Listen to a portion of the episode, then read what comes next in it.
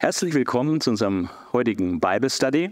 Ähm, es geht um den Propheten Joel, einer dieser zwölf kleinen Propheten, äh, der sehr bedeutsam ist, weil er ein wahnsinnig bedeutsames Thema behandelt, nämlich das Stichwort Tag des Herrn. Und da werden wir viel dazu lernen können. Und ähm, es wird eine spannende Geschichte heute. Ähm, wir werden insgesamt äh, zwölf Aspekte betrachten.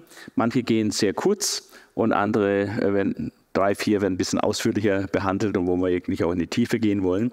Ähm, einmal wollen wir die Stellung Joels innerhalb der zwölf kleinen Propheten mal ein bisschen näher angucken. Die haben nämlich auch eine gewisse Struktur, äh, warum die in so einer Reihenfolge stehen, wie sie da stehen. Äh, ganz kurz zum Verfasser. Die Abfassungszeit ist ein größeres Thema, weil das sehr umstritten ist beim Propheten Joel, wo der eigentlich zeitlich einzusortieren ist. Äh, werden wir dann nachher mehr davon hören. Adressatenthema und Zweck äh, des Buches ist sehr schnell äh, zu besprechen. Und ein bisschen mehr Zeit wollen wir uns nehmen über den Inhalt und den Aufbau und die Struktur dieses Buches. Äh, wie immer bei den Propheten äh, ist das sehr, ein sehr kunstvoller Aufbau dahinter, äh, dass da wirklich das sehr mit sehr Bedacht zusammengestellt ist und sehr viele Entsprechungen gibt und äh, Stichwortverknüpfungen und der gesamte Aufbau ist wieder sehr kunstvoll und durchdacht. Das werden wir dann auch sehen. Äh, das Hauptthema äh, des Propheten Joel ist der Tag des Herrn und eines der bedeutendsten Themen. Und da wollen wir auch mal ein bisschen weiter ausholen und das mal aus dem gesamtbiblischen Kontext äh, kurz zusammenstellen, was das Wort Gottes, vor allem im Alten Testament, aber auch teilweise im Neuen Testament dazu zu sagen hat, zu dem Stichwort der Tag des Herrn. Wir werden auch was lernen über Heuschreckenklagen, denn das spielt da eine, eine, Rolle. Es war ein aktuelles Gericht Gottes an Juda zur Zeit der Abfassung, dass da Gott eine Heuschreckenklage geschickt hat. Da werden wir auch ein paar Informationen über Heuschrecken hören.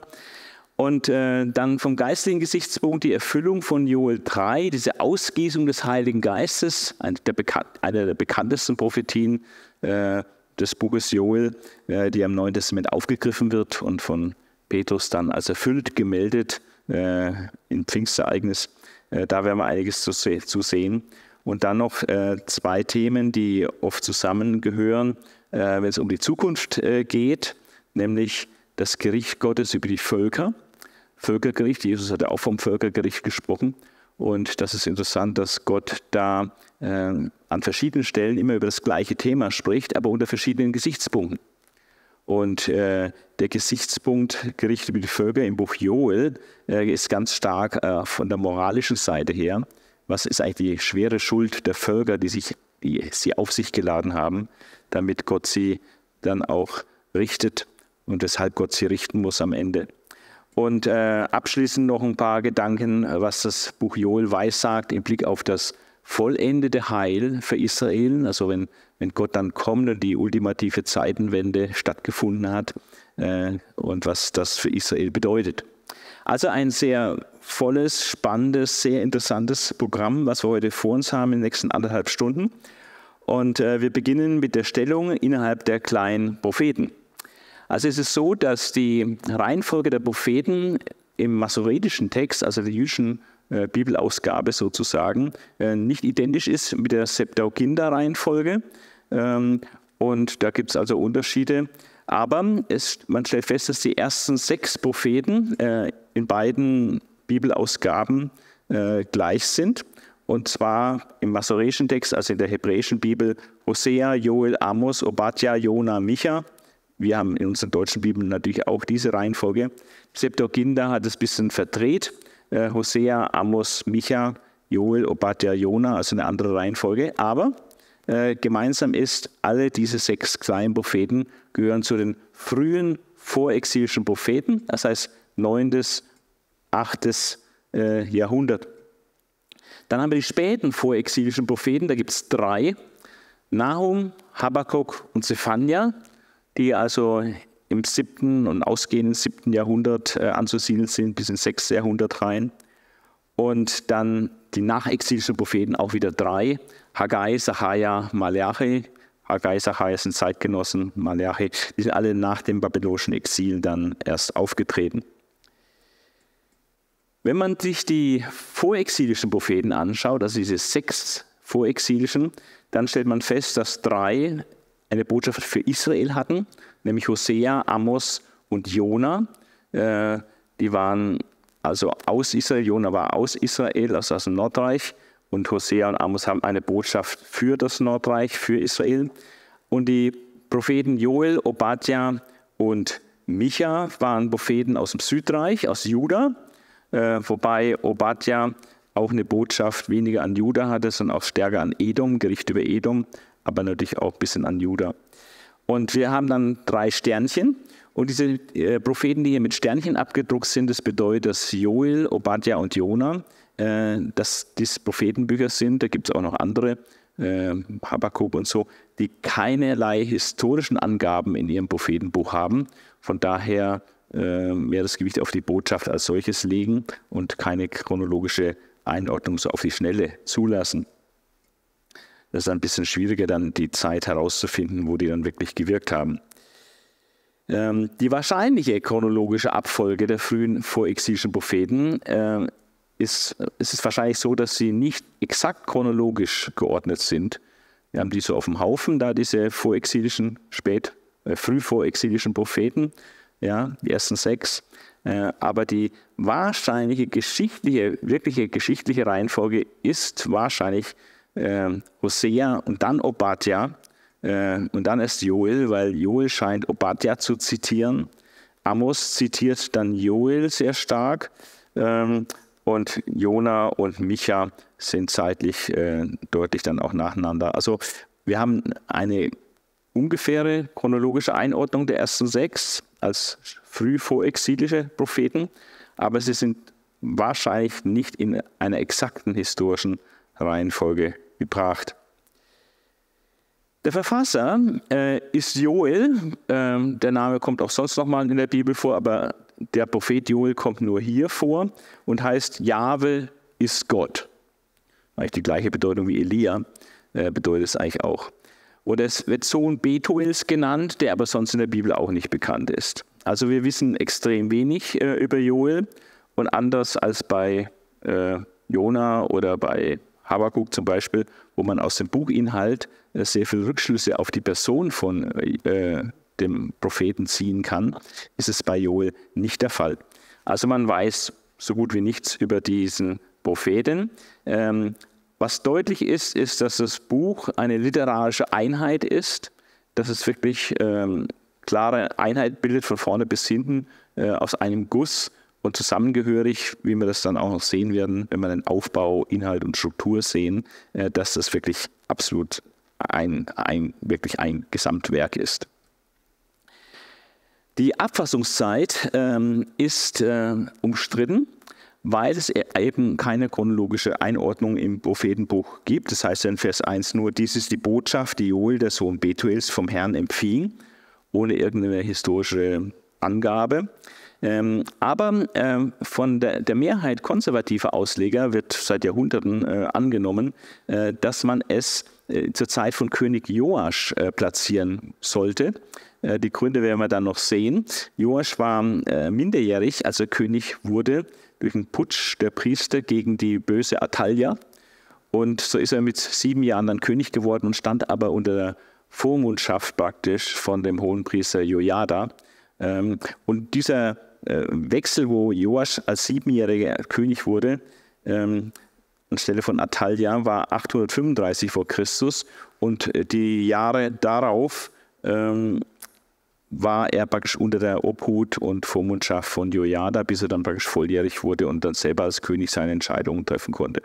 Und äh, das wäre äh, eine gute Platzierung, wie wir dann aus den Argumenten noch sehen werden.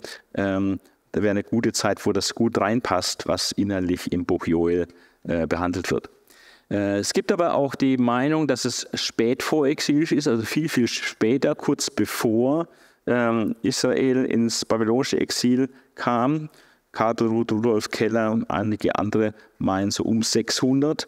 Und die nächste äh, Variante ist, ähm, die dann von der Mehrheit historisch kritischer Ausleger favorisiert wird, ist es, äh, dass es praktisch am Ende des 6. Jahrhunderts, also praktisch nach der Rückkehr aus dem babylonischen Exil, ähm, wo der Tempel gerade wieder aufgebaut worden ist, ähm, dass es da anzusiedeln ist. Manche gehen sogar noch später ins fünfte oder vierte Jahrhundert vor, vor Christus. Ja, und wir wollen äh, eigentlich nur mal die Gründe sehen, äh, ohne es in aller Tiefe zu diskutieren. Einfach mal die Gründe für eine Abfassungszeit kurz nach 835, also als der Joasch dann zum König erhoben wurde, die Atalia abgesetzt und, und getötet wurde für ihre Bosheiten und ihre Morde, die sie gemacht hat. Und er dann praktisch unter der äh, Obhut von Priester Jojada stand, sodass es zu der Zeit zwar einen König gab, aber eigentlich wurde das Land äh, vom Priester Jojada und den Priestern regiert in dieser Phase. Und ähm, die Gründe für diese sehr frühe Abfassungszeit im 9. Jahrhundert, das heißt, Joel ist dann vor Jesaja, ja, äh, vor den großen Propheten, einer der ersten Propheten überhaupt, also der, der drittälteste äh, Schriftprophet praktisch. Äh, ein Argument ist die kanonische Einordnung unter den frühen vorexilischen Propheten. Also es wäre sehr seltsam, wenn er wirklich äh, spät vorexilisch wäre oder nachexilisch. Warum ist er dann nicht dort einsortiert bei diesem Propheten? Das ist also eine echte Frage. Äh, das, von daher die Einsortierung in dem vorderen Bereich deutet schon mal auf eine sehr frühe äh, Abfassung hin. Dann äh, das Auffällige ist, dass eben Könige und Statthalter nicht erwähnt werden obwohl alle möglichen Berufsgruppen und Bevölkerungsgruppen genannt werden. Also Bauern, Winzer und Älteste und Priester, ja, und so, das wird alles genannt, das Volk von Juda und so. Aber komischerweise äh, wird nie irgendwie von einem König gesprochen und von einem Statthalter gesprochen. Äh, Statthalter gab es dann nach dem Exil. Und diese Nichterwähnung von einem König äh, zeigt eigentlich, als wäre es eine königslose Zeit. Und deswegen passt das so gut in die Zeit der Minderjährigkeit von König Joasch. Ähm, das erklärt eben diese Nichterwähnung von Königen, dass eben ab, 500, ab 835 vor Christus der Priester Jojada die Vormundschaft hatte über den minderjährigen König Joasch. Ähm, dann fällt auch auf, dass ähm, signifikante Nationen nicht erwähnt werden. Assyrer, die ja im siebten, äh, also im achten Jahrhundert und dann teilweise auch noch im 7. Jahrhundert äh, politisch relevant waren und die Weltmacht waren. Dann später die Babylonier, die im ausgehenden 7. Jahrhundert Weltmacht waren und die Perser, die nach dem Exil äh, Weltmacht waren. Also das ist äh, auffällig, dass die überhaupt nicht genannt werden. Und äh, die Argumentation ist, dass äh, das darauf hinweist, dass Joel praktisch gewirkt hat, bevor die Assyrer überhaupt zur Weltmacht waren, was wieder sehr gut in die Zeit von Joasch passt. Dann Tempelkult und die Mauern Jerusalems sind vorhanden, also nicht zerstört. Ja. Ähm, das spricht in der Zeit, wo also der Tempel noch in Betrieb war, Jerusalem noch nicht erobert wurde. Andere meinen, naja, der Tempelkult wurde ja später wieder eingeführt und die Mauern wurden ja auch wieder aufgebaut, deswegen könnte es ja auch danach sein. Aber es ist viel natürlicher zu sagen, naja, es ist äh, ganz normal in der Monarchie, wo der Tempelkult und die Mauer Jerusalems intakt sind. Ähm, der gibt, gibt einen Hinweis über Fehlverhalten von Edom und den Philistern, äh, dass Gott sie anklagt, weil sie sich äh, schlimm verhalten haben gegenüber Israel und Juda geplündert hätten und Jerusalem geplündert hätten. Und ähm, das passt sehr gut in eine Zeit um 850 vor Christus, äh, da gab es nämlich eine blutige Revolte der Edomiter. Die haben Aufstand gemacht gegen die Judäer. Und äh, in dem Zusammenhang wurde dann auch Jerusalem durch die Philister geplündert. Und ähm, in der Zeit von Joasch, wo der noch minderjährig war, war das praktisch noch ziemlich frisch. Ja, das war dann erst 15, vielleicht 20 Jahre her, äh, wo das äh, geschehen war. Und dass diese Anspielung darauf in in Kapitel 4 äh, wird er also auch in eine frühe Zeit zeigen. Äh, dann scheint ziemlich sicher zu sein, dass ähm, Amos äh, Joel zitiert und nicht umgekehrt. Ja, und Amos wird aber klar eingeordnet äh, dann in, in, äh, zu sehr früh vorexilischen Propheten. Und auch die Sprache Joels passt sehr gut zu den vorexilischen Propheten. Also es gibt eine sehr, sehr gute Argumentation äh, zugunsten einer sehr frühen Entstehung und eben gerade in der Zeit von äh, Joasch 835 und ein paar Jahre danach da könnte das sehr gut reinpassen. Die Adressaten des Buches Joel, es ist Juda. Ähm, wenn man das Buch durchliest, da kommt immer von Juda die Rede, von Jerusalem und der Tempel. Und das ist wie so konzentrische Kreise, ähm, wo das ähm, dann äh, so, so, vorkommt, wenn man Ortsangaben markiert. Ich mache das gerne, wenn ich meine Bibel studiere, äh, um einfach mich zu orientieren. Da ist von unserem Land die Rede in Israel, im Tempel, äh, am Tempel, am Altar, zum Tempel im Haus unseres Gottes. Also es sind so viele Angaben, die mit dem Tempel, mit Jerusalem und Juda zu tun haben, sodass es äußerst naheliegend ist, äh, dass es eine Botschaft an Juda ist. Auch die Rolle, die der, die Priester einnehmen und der ganze Tempelkult, welche Rolle er spielt, wird er beklagt, dass wegen der Heuschreckenplage die Opfer nicht mehr stattfinden können teilweise, dass es also äh, keine Trank- und Speisopfer mehr gibt, weil einfach das Material dazu fehlt. Ähm, also dieser Tempelkult, der lahmgelegt worden ist durch diese Hungersnot, durch die, diese Heuschreckenplage äh, und auch die Rolle, die die Priester einnehmen, äh, weist ganz klar in das Südreich, wo ja auch der, der, der funktionierende Gottesdienst war. Äh, Im Nordreich war ja Götzendienst, war ja kein echter Jahwe-Dienst dort im Nordreich. Und dann wird Jerusalem wiederholt genannt als Ort des Geschehens. Und äh, von daher gibt es eigentlich keine Diskussion, dass natürlich Judah hier der Adressat des, des ist. Die Botschaft äh, oder das Thema des Buches Joel, im Zentrum der Botschaft Joels ähm, haben wir eigentlich eine doppelte Prophetie. Und äh, das ist eigentlich ähm, sehr gut, wenn man sich das so mal vor Augen führt. Im Zentrum der Botschaft Joels haben wir eine, eine zweifache Prophetie vom Tag des Herrn oder Tag Jahwes, wie es wörtlich heißt. Ja. Und zwar einmal äh, hat es eine zeitgeschichtliche Bedeutung. Diese Heuschreckenplage, die da beklagt wird zur Zeit äh, Joels, äh, ist eine Heimsuchung Gottes, eine Heimsuchung Jahwes, ein Strafgericht Gottes über Juda. Und das wird als Tag Jahwes bezeichnet. Also etwas Zeitgeschichtliches, ein zeitgeschichtliches Gericht. Und ähm, das tut an mehreren Stellen hier, äh, leuchtet das auf. Wenn man 1 Vers 15 liest, ähm, da haben wir die Aussage, was für ein Unheil wartet auf uns. Der Tag ist nah, an dem der Herr, der allmächtige Gott, Gericht hält und uns ins Verderben stürzt. Und in Kapitel 2, Vers 1 heißt es, der Tag, an dem der Zorn des Herrn losbricht, lässt nicht mehr lange auf sich warten. Da ist ein unmittelbar bevorstehender, nahe Gerichtstag Gottes angepeilt. Und in Vers 11 heißt es, Schrecklich ist der Tag, an dem der Herr Gericht hält. Wer kann ihn überstehen? Also ist der Tag des Herrn, der aber als unmittelbar bevorstehend oder gegenwärtig empfunden wird. Und dann gibt es ähm, im hinteren Teil des Buches ähm, der Tag Jahwes, der aber endgeschichtlich äh, gemeint ist. Ja, am Ende der Zeit, wo der Tag des Herrn kommt, wo die Welt dann vollendet wird, in Kapitel 3, Vers 4, ähm, in der berühmten Weissagung über die Ausgießung des Geistes heißt es, ähm, die Sonne wird sich verfinstern, der Mond blutrot scheint, bevor der furchterregende Tag kommt, an dem ich Gericht halte.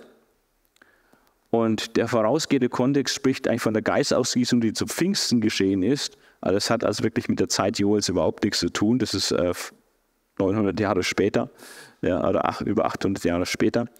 Und ähm, und Pfingsten ist auch erst ein Auftakt der letzten Tage, die hiermit beginnen. Aber von Pfingsten aus gesehen ist der Tag des Herrn endgeschichtlich auch noch sehr weit entfernt. Und in Kapitel 4, Vers 14 haben wir dann äh, ganz klar äh, den Tag des Herrn als endgeschichtlichen Gerichtstag. Eine riesige Menschenmenge hat sich im Tal versammelt, wo die Entscheidung fallen wird, im Tal der Entscheidung oder Tal Josaphat. Der Tag, an dem der Herr sein Urteil spricht, ist nahe. Wir werden den Kontext noch näher sehen. Es ist Völkergericht, das Gott hält am Ende der Zeit, äh, wo dann mit diesem Völkergericht dann auch die absolute Zeitenwende kommt, wo Gott dann seinem Volk Israel wieder wohltut, die Völker gerichtet sind und dann Gott sein, sein Reich aufrichtet, er sichtbar in Zion wohnt und so weiter. Also der Tag Jahwes, ähm, das Eingreifen Jahwes als ähm, große Thema Zentrum in der Botschaft äh, von Joel. Aber es hat einmal eine zeitgeschichtliche Komponente in Form dieser Heuschreckenplage zur Zeit von Joel und es hat diese endgeschichtliche Komponente am Ende der Zeit, wenn Gott den großen Gerichtstag hält, von dem auch die Offenbarung dann äh, intensiv berichtet und bespricht. Äh, der Zweck des Buches, jedes Buch hat ja auch einen bestimmten Zweck, der damit verfolgt wird. So ist es auch mit dem Buch Joel, äh, dass der Zweck des Buches Joel ist zum einen eine generationenübergreifende Botschaft für das Volk Gottes. Ähm, das wird sehr deutlich in Kapitel 1, Vers 2. Ähm, in 1, Vers 2 äh, bis 4, in Vers 3 heißt es zum Beispiel, erzählt euren Kindern davon, damit sie es ihren eigenen Kindern weitersagen und diese sollen den folgenden Generationen darüber berichten. Also die Botschaft, die Joel hat, ist etwas, was unbedingt weitergegeben werden muss über die Generation hinweg. Das wird hier sehr ausdrücklich äh, betont. Also eine generationenübergreifende Botschaft. Dann wird berichtet von dieser göttlichen Heimsuchung Judas, diese Heuschreckenplage, äh, die dann als ein Gericht Jahwes äh, interpretiert wird in, in 2 Vers 18. Äh, wo ist es?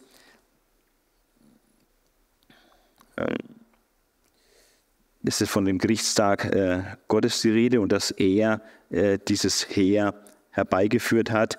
Der Herr selbst führt dieses Heer an, heißt es in 2 Vers 11. Und äh, dieser schreckliche Gerichtstag ähm, ist vom Herrn gekommen und das soll zur Buße äh, leiten, äh, weil der Herr hier äh, sein Volk äh, gerichtet hat.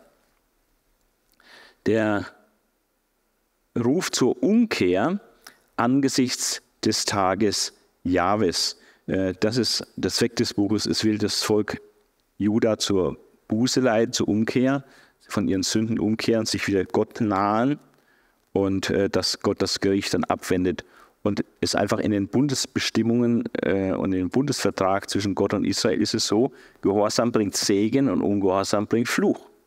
Und Ungehorsam bringt Strafe. Also im alten Bund ist es äh, sehr, sehr klar, ähm, wer das tut, wird leben und wer das nicht tut, wird Strafe fühlen müssen. Ne? Und äh, von daher ähm, ist, wenn Israel abgefallen war, gottlos war, dann kommt auch irgendwann die Strafe und Israel wird durch die Strafe daran erinnert, dass er wieder zu Gott umkehren muss, um wieder unter den Segen Gottes zu kommen. So ist also dieses Gericht durch diese Heuschreckenplage, diese Heimsuchung ähm, durch, das, ähm, äh, durch diese Heuschreckenplage ein, ein, ein Warnsignal, äh, dass Israel umkehren soll äh, zum Herrn. Wir werden uns diese Texte ein bisschen näher anschauen später. Äh, ein weiterer Zweck des Buches ist, ähm, dass das Volk Gottes ermutigt wird. Es wurde entmutigt äh, durch Überfälle der Edomiter, durch Überfälle ähm, auch äh, der Philister und andere Nationen. Und äh, wenn Gott dann ankündigt, dass diese auch dafür bezahlen müssen, für dieses Unrecht, was sie da getan haben, äh, dass sie dann auch in Gericht angedroht wird über die Feinde Israels, das ist auch eine gewisse Ermutigung für das Volk Gottes, dass Gott dieses Wüten der Feinde nicht einfach ungestraft lässt. Und ein weiterer Zweck des Buches, ähm, neben Ruf zur Umkehr, Ermutigung des Gottesvolkes, ist dann auch ein Ausblick zu geben auf die Zeit der vollendeten Erlösung Israels und des Völkergerichts am Ende der Zeit. Also eine Information, äh, auf was das denn Geschichte, wie die Geschichte so enden wird, worauf es alles hinausläuft, was am Ende sein wird. Und äh, die Botschaft ist, am Ende wird die Gerechtigkeit siegen, äh, die Völker werden für ihre Sünden und ihre Schuld bestraft werden und Gott wird sich seines Volkes Israels wieder annehmen. Also es sind äh, verschiedene Zwecke, äh, die durch dieses Buch äh, erreicht werden und vermittelt werden. Jetzt schauen wir uns das Buch etwas innerlich näher an und ähm, schauen uns Inhalt, Aufbau und Struktur an. Die Überschrift habe ich schon gelesen. Ähm, das ist die Botschaft, die Joel, der Sohn Betuels, vom Herrn empfing. Und dann äh, wird uns eine beispiellose Heuschreckenplage gezeigt. Und ähm, die wird als Anlass genommen, äh, dass praktisch alle möglichen Volksgruppen, alle möglichen sozialen Schichten und äh, Bevölkerungsgruppen äh, ein, wie ein Mann sich zusammentun sollen, um sich zu demütigen vor Gott, Klage zu erheben äh, und sich zu, umzukehren von ihren bösen Wegen. Ich lese mal diesen Abschnitt und ähm, das ist äh, deutlich und auch wieder sehr poetisch ausgedrückt. Hört zu, ihr Anführer des Volkes, passt gut auf, ihr Bewohner dieses Landes. Also verschiedene Bevölkerungsgruppen werden angesprochen. Hat sich jemals etwas so Schreckliches zu euren Lebzeiten oder zur Zeit eurer Vorfahren ereignet? Also wird wirklich ein sehr markantes Ereignis jetzt hier beschrieben. Erzählt euren Kindern davon, damit sie es ihren eigenen Kindern weitersagen und diese sollen dem folgenden Generationen darüber berichten. Riesige Heuschreckenschwärme sind über unser Land hergefallen und haben alles kahl gefressen. Kann man sich wirklich vorstellen, ne, wie das Land dann kahl ist. Was die einen übrig ließen, haben die anderen vertilgt. Da werden verschiedene Begriffe, insgesamt vier Begriffe für Heuschrecken äh, verwendet. Manche meinen, es sind verschiedene Insekten, andere meinen, es verschiedene Stadien von der Entwicklung dieser Wanderheuschrecke. Ja, ähm, manche sagen, es ist einfach äh, Synonyme, die einfach äh, poetisch oder bildhaft äh, das unterstreichen. Ähm, ist etwas ähm, schwierig, äh, die Insekten da genau zu identifizieren oder bestimmte Stadien äh, der Wanderheuschrecke sind in ihrer Entwicklung. Aber äh, egal, ähm, Entscheidend ist, dass sie alles kahl fressen. Was die einen übrig ließen, haben die anderen vertilgt. Kommt endlich zu euch, ihr Betrunkenen, jammert und weint, ihr fröhlichen Zecher. Denn mit dem Weintrinken ist nun vorbei. Also die, die gerne Alkohol trinken, haben dann schlechte Karten, weil einfach dann kein Wein mehr alles weggefressen. Ein ganzes Heer von Heuschrecken hat sich in Israel breit gemacht. Sie sind mächtig und nicht zu zählen. Ihre Zähne sind so scharf wie die der Löwen. Nun sind unsere Weinstöcke kahl und Feigenbäume abgestorben. Die Heuschrecken haben die Rinde abgenagt bis auf das nackte weiße Holz. Ich weiß nicht, ob du schon mal so Bilder gesehen hast von der Heuschreckenplage, äh, vorher und nachher. Da kann Land wunderbar grün sein und dann sie, ziehen die Heuschrecken weiter und da ist alles kahl, alle Rinden abgefressen, die Bäume sterben ab, die ganzen Sträucher, alles tot. Ja. Äh, und das wird hier auch wunderbar äh, sehr plastisch beschrieben.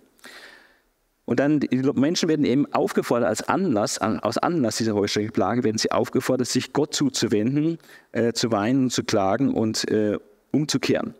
Weint und klagt wie eine junge Frau, der ein Bräutigam plötzlich gestorben ist. Das ist natürlich eine Katastrophe, ja. Und es ist eine ähnliche Katastrophe. Diese Heuschreckenplage ist eine riesige Katastrophe für das Volk. Die Felder sind eine trostlose Wüste, der Boot ist ausgetrocknet neben dieser Heuschreckenplage ist offensichtlich auch noch eine Dürre dazugekommen und auch Feuersbrünste, wie wir dann noch sehen werden. Also, die Felder sind eine trostlose Wüste, der Boden ist ausgetrocknet. Es gibt kein Getreide, kein Moss und kein Öl. Also die Grundnahrungsmittel sind alle kaputt, alles weggefressen. Da gibt es keine Ernten, die zu erwarten sind mehr in diesem Jahr. Und das hat eine Folge auch für den Kultus, das heißt für den Tempeldienst und damit auch für die äh, Art, wie sie mit Gott umgehen, weil sie können dann die vorgeschriebenen Opfer nicht mehr bringen. Also es gibt kein Getreide, kein Moss kein Öl, darum werden im Tempel keine Speis- und Trankopfer dargebracht. Und äh, Trauer erfüllt die Priester, die Diener des Herrn, also auch auf die Geistlichen sozusagen oder die die Priester, diese, die dieses Amt haben, äh, die sind auch in Trauer, weil ihre Grundlage ihrer Tätigkeit des, der Speis- und Trankopfer jetzt hier auch äh, zerstört worden ist. Aber nicht nur Priester, auch andere Bevölkerungsgruppen werden hier noch angesprochen. Seid entsetzt, ihr Bauern, klagt und weint, ihr Winzer. Ja, da, klar, das sind die Berufsgruppen, die am allermeisten davon betroffen sind als Berufsgruppe. Ihr könnt kein Weizen und keine Gerste mehr ernten. Die Weinstöcke und Feigenbäume sind nur noch kahles Gestrüpp. Granatbäume, Dattelbäume, Dattelpalmen, Apfelbäume und alle anderen Pflanzen sind verdorrt und vertrocknet. Niemand kann sich da noch freuen. Ja. Also diese beispiellose Heuschreckenplage, die das ganze Land zerstört hat, praktisch die ganze Vegetation aufgefressen hat, ja, soll allen möglichen Volksgruppen Anlass geben, wirklich zu jammern und zu klagen. Und als nächsten Schritt äh, beklagt Joel die Nähe äh, des Tages Jahwes. Stopp, ich habe noch vergessen, äh, dass es dann auch ja nicht nur geklagt wird, sondern auch äh, diese Umkehr zu Jahwe damit verbunden ist. Vers 13 und 14 muss ich noch lesen. Legt Trauergewänder an, ihr Priester am, im Altar, am Altar des Herrn. Jammert und klagt, zieht auch in der Nacht die Trauerkleidung nicht aus. Denn am Tempel gibt es nichts zu opfern, keine Speise und keine Trankopfer mehr. Also ein wesentlicher Bestandteil ihrer täglichen Arbeit, Speis- und Trankopfer darzugeben, ist verhindert. Ruft die Menschen zum Fasten auf. Das ist jetzt was Neues, was so nicht gibt, also äh, vorexilisch, dass also die ganze Bevölkerung zu einem Fasten aufgerufen werden soll. Sie sollen sich alle versammeln und dem Herrn ihre Schuld bekennen. Also nationaler Fasten- und Bekenntnistag, Bußtag soll einberufen werden. Die führenden Männer und das ganze Volk sollen zum Tempel des Herrn eures Gottes kommen und laut zu ihm um Hilfe schreien. Das war praktisch die Antwort, äh, die das Volk hätte geben sollen äh, aufgrund dieser schrecklichen Heuschreckenplage. Der nächste Punkt äh, im Aufbau dieses Buches ist, dass Joel die Nähe des Tages Jahwes beklagt und Jahwe um Rettung anruft, die Verse 15 bis 20. Was für ein Unheil wartet auf uns? Der Tag ist nah, an dem der Herr, der allmächtige Gott, Gericht hält und uns ins Verderben stürzt. Wir haben nichts mehr zu essen, vor unseren Augen wurde die Ernte vernichtet, nun herrschen auch im Haus unseres Gottes kein Jubel und keine Freude mehr. Die Saatkörner liegen ausgedörrt in der Erde, die Vorratsspeicher stehen leer, die Scheunen verfallen, weil alles Korn vertrocknet ist. Das Vieh schreit nach Futter, die Rinder irren umher, denn sie finden keine Weide mehr, auch die Schafe verenden elend. Ja. Zu dir, Herr, rufe ich. Ein Feuer hat das Gras verzehrt und die Bäume versenkt. Die Tiere in der Steppe sehen sich nach Wasser und sie schreien zu dir um Hilfe. Die Bäche sind versiegt und die Weideplätze ausgedörrt. Also Gott hat, auch wie es in den Bundesbestimmungen steht, sein Volk gerichtet durch Naturkatastrophen, durch Heuschreckenschwarm, äh, durch Dürre, durch Feuersbrünste, Brände. Und ähm, das ist ein Zeichen dafür, dass das Volk umkehren muss äh, zu, zu Jahwe. Es entspricht den Bedingungen praktisch des alten Bundes. Und auch die Tiere sind natürlich davon betroffen und Joel klagt. Dann äh, wird weiter beschrieben, Jahwes Tag naht mit seinem Heer und dann wird ein Heer beschrieben.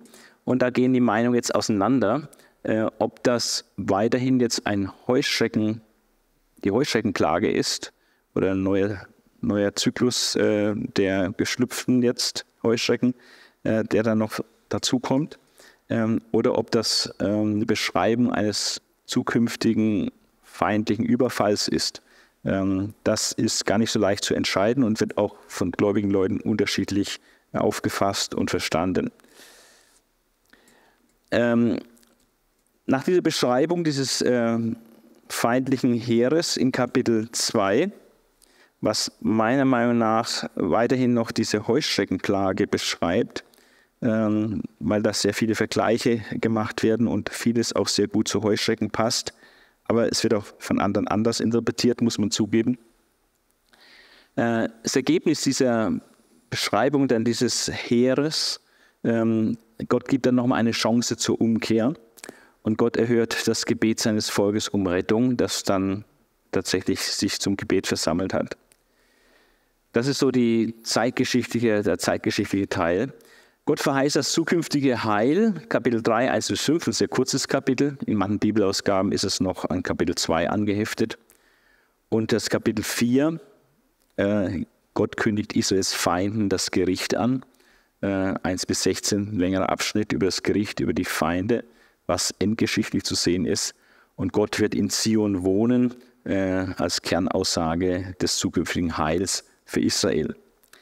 Ähm, wenn man das mal grob anschaut, dann kann man sagen, Joel 1 und 2, die ersten beiden Kapitel sind zeitgeschichtlich.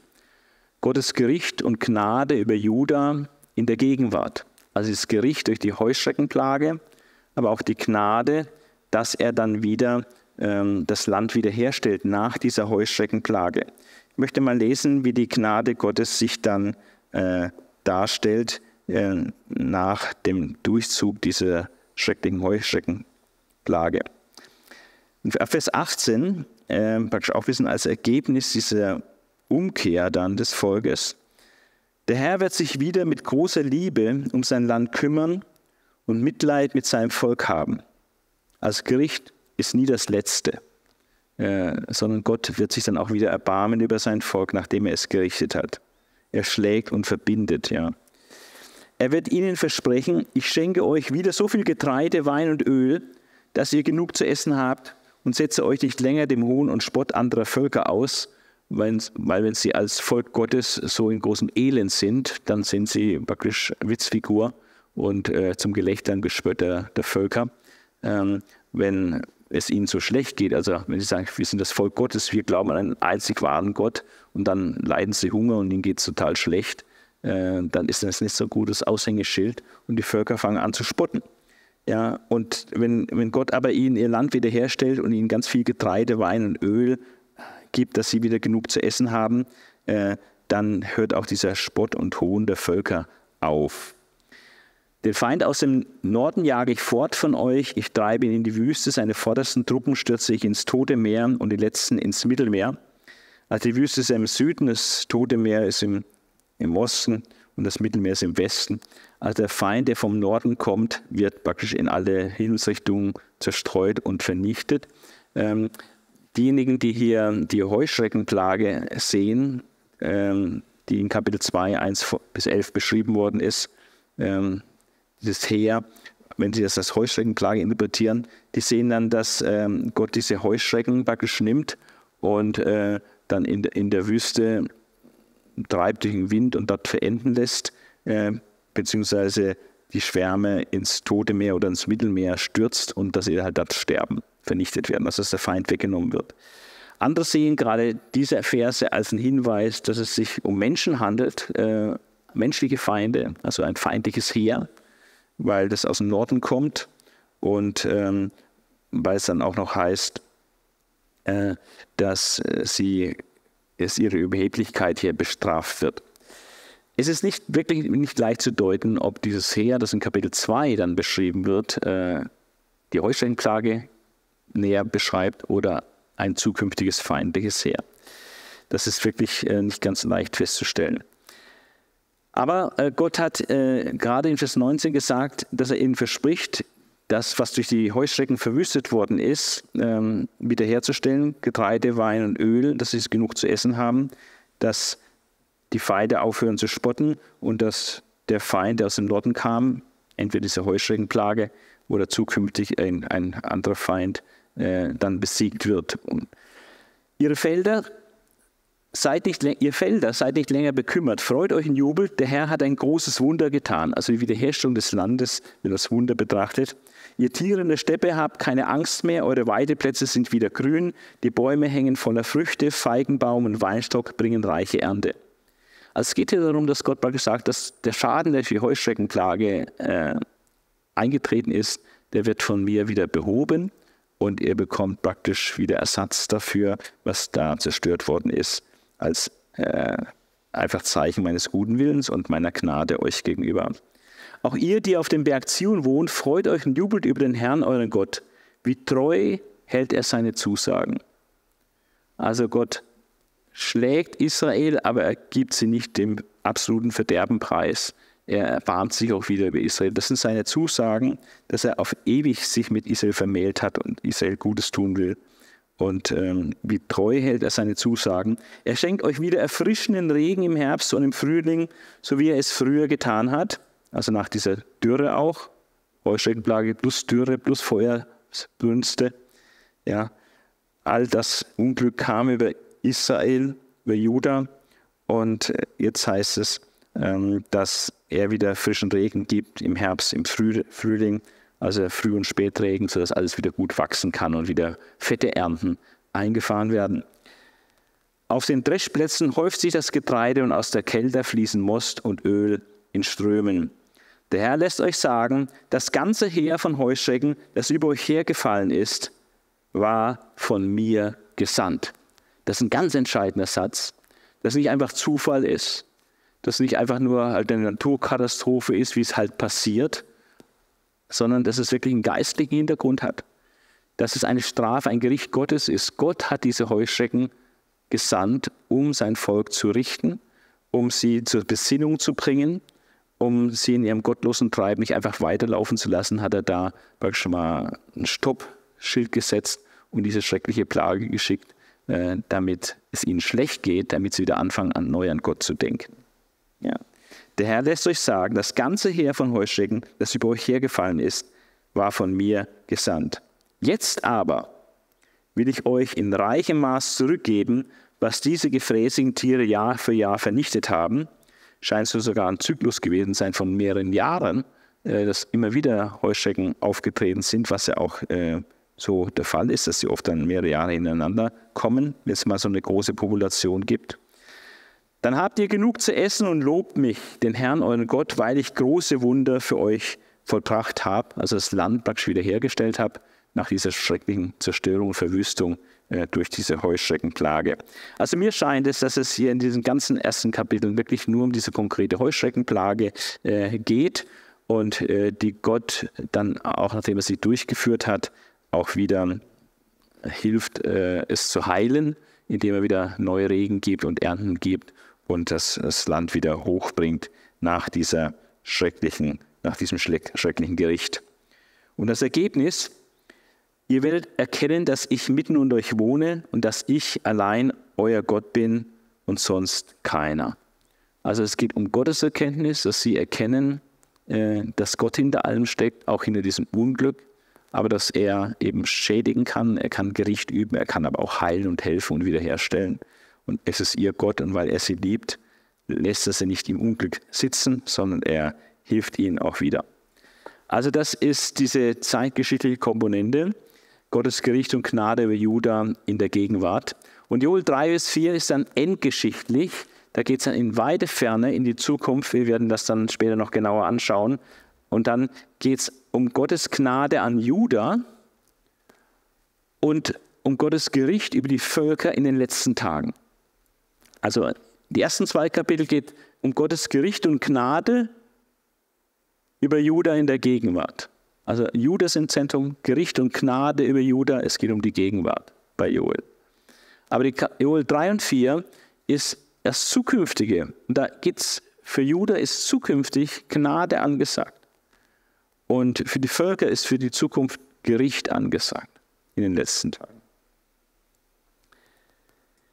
wenn man sich diesen zeitgeschichtlichen Teil nochmal anschaut, dann hat man hier eine klare Struktur. Wir haben das Strafgericht, diese Heuschreckenklage. Das führt dann in Kapitel 1 zur Klage und zum Rettungsruf Joels. Äh, dann wird dieses Strafgericht erneut gezeigt, erneut die Heuschreckenklage, meiner Meinung nach, äh, dieses Heer, was hier beschrieben wird in Kapitel 2, ähm, dass es wieder die Heuschreckenplage ist und dann Aufruf zur Umkehr mit Chance zur Umkehr und nationaler Bittgottesdienst äh, so als Wendepunkt dann in dieser Krise. Und äh, die Gnade Gottes besteht dann darin, dass er die Heuschrecken vernichtet und das Land wiederherstellt. Also das erscheint mir sehr logisch und, sehr äh, klar strukturiert, äh, dieser zeitgeschichtliche Aspekt, ähm, Strafgericht und Klage, Strafgericht und Umkehr und dann die Gnade mit Wiederherstellung. Vernichtung der Heuschrecken des Feindes praktisch und der Wiederherstellung des Landes. Der endgeschichtliche Teil äh, ist dann ganz anders, hat auch dann ganz andere Themen. Äh, hier besteht die Gnade darin mit der Geistausgießung in den letzten Tagen. Da werden wir dann noch einiges dazu hören. Die Geistausgießung in den letzten Tagen und das Strafgericht über die Völker im Tal Josaphat. Das ist eine Spezialität von, von Joel, was sich äh, so jetzt nur im Buch Joel findet, dass das Völkergericht, was Gott am Ende der Zeit hält, dass es im Tal Josaphat, das heißt Tal des Gerichts oder der Entscheidung, äh, stattfindet. Das wird auch identifiziert mit der äh, Ebene von Megiddo, äh, was endzeitlich auch eine große Rolle spielt, weil da auch Hamagedon stattfindet, dieses endzeitliche Schlacht. Aber in Joel wird es nicht unter militärischen Gesichtspunkten angeschaut, dieses Gericht über die Völker am Ende der Zeit, ähm, sondern es wird unter moralischen Gesichtspunkten angeschaut. Was haben die denn verbrochen? Was sind eigentlich die Gründe für das Gericht Gottes am Ende der Zeit? Wenn Jesus vom Völkergericht spricht, Matthäus 25, spricht er davon, was die Völker nicht getan haben, was sie unterlassen haben, Ähm, wenn Joel vom Völkergericht spricht, spricht er davon, was die Völker Böses getan haben. Böses gegen Israel in erster Linie. Also das Strafgericht Gottes über die Völker ist das große Thema im, im vierten Kapitel. Ähm, und dann die Gnade äh, über Israel. Jahwe wohnt in Zion und Wiederherstellung des Landes, ähm, auch nach dem, was die Völkerwelt äh, in ihrer Bosheit, in ihren Verbrechen äh, Israel angetan haben, äh, wird auch da das Land äh, wiederhergestellt und das Volk wird wiederhergestellt. Es wird auch etwas gesagt, dass äh, speziell Ägypten und Edom von Gott gerichtet werden. Und es gibt dann als Gnade, Gnadenaspekt noch eine absolute Bestandsgarantie für Juda und Jerusalem, dass sie praktisch ewig bestehen werden. Also dieser Aufbau äh, des zweiten Teils, des endgeschichtlichen Teils, hat auch einen Wechsel von Gnade und Strafgericht. Gnade und Strafgericht und dann Gnade. Ähm, und das Strafgericht richtet sich aber gegen Völker und die Gnade richtet sich äh, an das Volk Gottes, an Juda oder Israel. Jetzt kommen wir zu einem, zu dem Hauptthema, äh, der Tag Jahwes. Und da kann man mal kurz drauf schauen, wie oft kommt denn das im Alten Testament überhaupt vor. Äh, 16 Mal begegnet uns der Ausdruck Tag Jahwes. Dreimal ein Tag für Jahwe. Zweimal ein Tag des Grimms Jahwes. Oder zweimal ein Tag des Zorns Jahwes. Oder einmal ein Tag der Rache. Oder ein Tag des Schlachtopfers Jahwes, dass sie hingeschlachtet werden, die, die Völker. Oder ein Jahwe-Tag des Schreckens und der Verwirrung und des Niedertretens. Also das ist ähm, das, wo Tag Jahwes oder ähnliche Formulierungen vorkommen. Also es sind dann weit, also so 25 äh, Stellen etwa, 26 Stellen, äh, die da im Alten Testament vor allem in, der, in den prophetischen Büchern des Alten Testaments äh, eine große Rolle spielen. Außerdem gibt es weitere Formulierungen, die dann häufig vorkommen. Am Tag seines Zorns ist so eine Formulierung. Ähm, oder an jenem Tag äh, im Kontext von diesem Tag Jahwes, wenn dann weiter ist, an jenem Tag, dann meint es oft diesen Tag Jahwes. Also wir sehen ein sehr äh, häufiges, äh, relativ häufiges Vorkommen. Ja, was bedeutet der Ausdruck Tag Jahwes? Man kann es ganz allgemein definieren. Ähm, Ereignis unbestimmter Dauer, das ganz vom Handeln Jahwes, des Bundesgottes Israels, bestimmt ist. Also am Tag Jahwes ist Gott der Akteur, der Handelnde. Er greift ein in die Geschichte, in unsere Welt er handelt und dieser Tag, um den es dann geht, ist ganz von diesem Handeln Gottes, des Bundesgottes Israels bestimmt. Ähm, in welchen Zusammenhängen kommt dann Tag Jahwes vor? Ähm, und da fällt auf, dass es natürlich äh, allermeistens in Kontexten, in Zusammenhängen mit Unheil, Unglück, Gericht äh, auftaucht. Also Kontext Unheilsankündigung aber auch da kann man dann differenzieren, äh, nicht alles über einen Kamm scheren, sondern es gibt Unheilsankündigungen gegen einzelne Völker, gegen einzelne Fremdvölker. Zum Beispiel gegen Ägypten, Jeremia 46 ähm, und auch Ezekiel 30. Oder gegen Edom, ein Tag Jahwes gegen Edom. Ja? Obadja, Hauptthema des Buchs Obadja, Gericht gegen Edom, der Tag Jahwes äh, gegen Edom. Oder ähm, Jesaja 13 ist auch gegen Edom. Ähm, nein, Jesaja 13, Jesaja 34 muss es heißen. Und Babel in Jesaja 13, also einzelne fremde Völker, Ägypten, Edom, Babel, auch andere, äh, sie werden heimgesucht von Gott an jenem Tag oder am Tag Jahwes, wo es über sie Gericht gibt. Dann gibt es Texte mit Unheilsverkündigung, wo alle fremden Völker betroffen sind. Das findet sich in Zephania, in Joel und auch in Sacharja. Ähm, in Joel, Vers 9 bis 14 zum Beispiel, haben wir immer wieder den Ausdruck, ruft alle Völker auf, Vers 9. Ja? Oder beeilt euch ihr Völker rings um Israel, Vers 11. In Vers 12, alle Völker sollen aufbrechen und kommen. Oder welche schwere Schuld haben die Völker auf sich geladen, in Vers 13. Ja, also man sieht ganz deutlich, da ist von allen Völkern oder die Völker die Rede. Ähm, das ist ein Unterschied, ob es eine Nation trifft am Tag Jahwes oder ob der Tag Jahwes davon spricht, dass alle Völker äh, mit Gericht überzogen werden. Und dann gibt es aber auch Stellen, äh, wo der Tag Jahwes sich äh, auf Israel bezieht, wo es Israel trifft. Ja, bei Jesaja, bei Amos, bei Zephania, bei Hesekiel, auch bei Joel. Äh, Joel 2, 1 bis 11, da ist dieser Tag Jahwes, äh, der sich gegen Israel wendet. Das ist ein Gericht über Israel. Und jetzt lese ich doch mal diese elf Verse, äh, weil das habe ich bisher ausgelassen. Und das ist dieser Text, ähm, den manche als Beschreibung einer Heuschreckenplage lesen und andere lesen diesen Text als Beschreibung eines zukünftigen feindlichen Heeres, zum Beispiel des zukünftigen Angriffs der Babylonier zum Beispiel, oder des endzeitlichen Angriffes äh, im Zusammenhang mit Hamagedon und den Verheißungen in Sacharja 12, 14 und äh, was, in Offenbarung 19, äh, was in Offenbarung steht. Also das ist ähm, nicht ganz einfach, wir werden es gleich sehen. Ich persönlich halte es für wahrscheinlicher, dass es einfach eine bildhafte Beschreibung dieser Heuschreckenplage ist in Kapitel 2. Äh, aber es ist auf jeden Fall der Tag Jahwes, der sich gegen Israel richtet. Blast das Horn auf den Zion, schlagt Alarm auf dem heiligen Berg. Ja, zittert ihr Bewohner des Landes. Denn der Tag, an dem der Zorn des Herrn losbricht, lässt nicht mehr lange auf sich warten.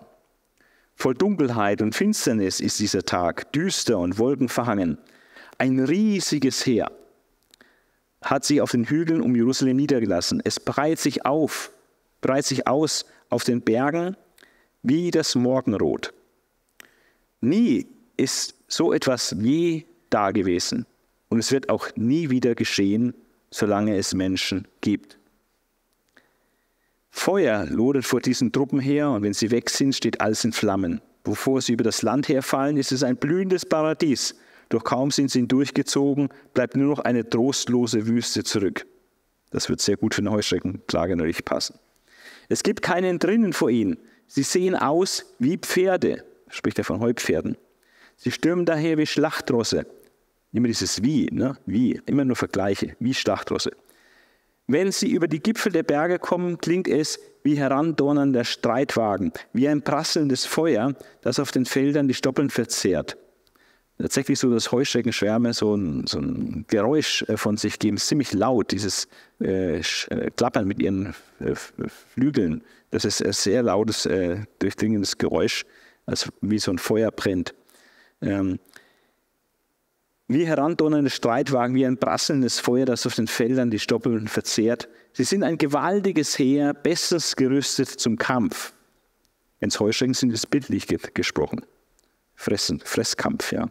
Bei ihrem Anblick zittern die Menschen, der Schreck steht ihnen ins Gesicht geschrieben. Jeder weiß, was eine Heuschreckenplage bedeutet. Er sieht natürlich, äh, wenn er so eine Riesenheer von Heuschrecken sieht, liebe Katastrophe. Das ist ja furchtbar, was jetzt kommt.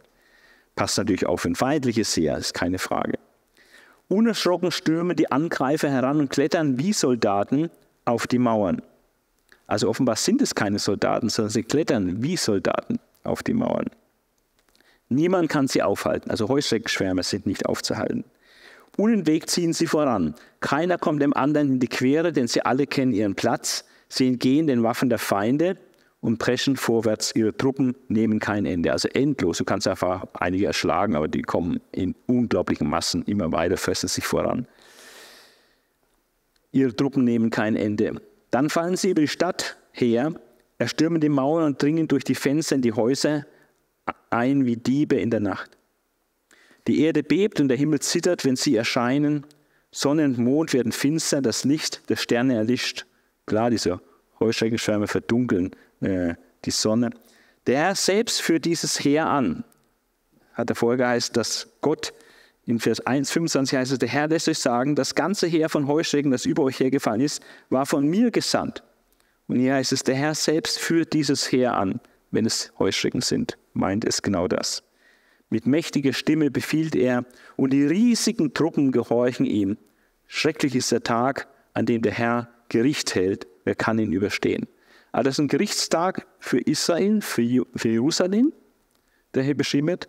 Und wahrscheinlich, meiner Meinung nach, sind es hier äh, diese Heuschreckenklage, äh, die hier bildhaft äh, klar beschrieben wird. Andere sehen es als ein apokalyptisches Heer in der Zukunft. Ähm, also, im Zusammenhang von Unheilsverkündigung kann sich der Tag Jahwes auf einzelne fremde Völker beziehen, auf alle fremden Völker oder auch, das ist vielleicht ein bisschen überraschend, auch auf Israel, dass der Tag Jahwes gegen Israel gerichtet ist, um Israel zu richten. Und da gibt es äh, sehr viele Stellen eigentlich, äh, wo Gott Israel gerichtet hat. Es gibt dann den Tag Jahwes auch im Zusammenhang mit einer Heilsankündigung für Israel, äh, allerdings nicht oft. Äh, nur einmal klar in Maleachi wir haben eine direkte Heilsansage an Israel am Tag des Herrn. Wenn der Herr kommt, bezieht sich auch auf die Wiederkunft Jesu. Äh, dieser Text in Malachi 3, ähm, dort wird Israel dann Heil widerfahren an diesem Tag. Ähm, und indirekt ähm, in Obadja und Joel, in diesen Versen werden die Feinde gerichtet äh, am Tag Jahwes, was dann indirekt zum Heil für Israel führt. Aber meistens ist es in Unheilszusammenhängen. Äh, der Tag des Jahwes, der Tag des Herrn, äh, wird dann beschrieben als furchtbar, schrecklich, Tag der Bedrängnis, Tag der Bestürzung, Tag der Zerstörung und Verwüstung, Tag seines Zorns, Tag seines Eifers, Tag seiner Rache, Tag seines Schlachtopfers. Also hört sich alles andere als gut an, logisch, ja. Das ist wirklich ganz schlimm, dieser Tag des Herrn, dieser Tag Jahwes als Gerichtstag. Im Alten Testament wird der Tag Jahwes dann doppelt in doppelter Verwendung gebracht. Einmal als historisches Eingreifen Jahwes in die Weltgeschichte, zum Beispiel, dass Gott mit einer Heuschreckenklage äh, Israel überzieht und es ihr Tag ist. Oder auch andere ähm, Gerichtsereignisse, wo Gott durch die Assyrer Israel bestraft hat, das Nordreich in die assyrische Gefangenschaft und so weiter. Also auch das, der Angriff der Babylonier wird auch als Tag des Herrn beschrieben in manchen Bibelversen. Also es ist ein historisches Eingreifen Gottes in die Weltgeschichte durch Naturkatastrophen oder durch feindliche Kriegsheere. Aber, äh, und das ist eine sehr häufige Verwendung auch, als endgeschichtliches Ereignis. Und so ist es auch, äh, im Buch Joel findet es beides statt, als historisches Eingreifen in die Weltgeschichte in Form einer Heuschreckenklage, aber auch als endgeschichtliches Ereignis äh, am Ende der Zeit, wenn Gott dann Gericht hält über die Völker. Die historische Verwendung liegt vor, man kann es dann auch erkennen, unterscheiden. Es ist nicht immer ganz leicht, braucht man schon ein bisschen auf Übung und Erfahrung im Wort Gottes, aber dann kann man auch unterscheiden. Also eine historische Verwendung von dem Begriff Tag Jahwes liegt vor, wenn es sich um ein vergangenes Ereignis handelt. Also wenn der Prophet zurückschaut auf ein Ereignis, was zeitlich jetzt hinter ihm liegt, ähm, was aber als Tag Jahwes beschrieben wird. Das haben wir in den Klageliedern zum Beispiel, wo die Zerstörung Jerusalems beklagt wird, als dass der Tag Jahwes gekommen war über Israel. Oder in Ezekiel 13, Vers 5 und 34, 12. Da wird es klar, dass es sich um vergangene Ereignisse handelt. Dann ist logisch, es ist ein zeitgeschichtlicher Tag gewesen, ein historischer Tag. Äh, dann ein spezielles Gottesgericht über ein einzelnes Volk. Wenn ein einzelnes Volk benannt wird, ähm, dann ist es auch nicht das Endgeschichtliche, sondern wenn äh, Gott einen Gerichtstag hält über ein Einzelvolk, dann ist es eben historisch einzuordnen. Zum Beispiel über Edom nach der Prophetie Obadja. Das ist dann inzwischen auch allerdings Vergangenheit, dieses Gericht. Das hat Edom schon vor vielen Jahrhunderten getroffen dann. Oder die Wegführung des Nordreiches, äh, der Tag Jahwes nach Amos 5 beschreibt die Wegführung des Nordreiches im, im 8. Äh, Jahrhundert äh, vor Christus.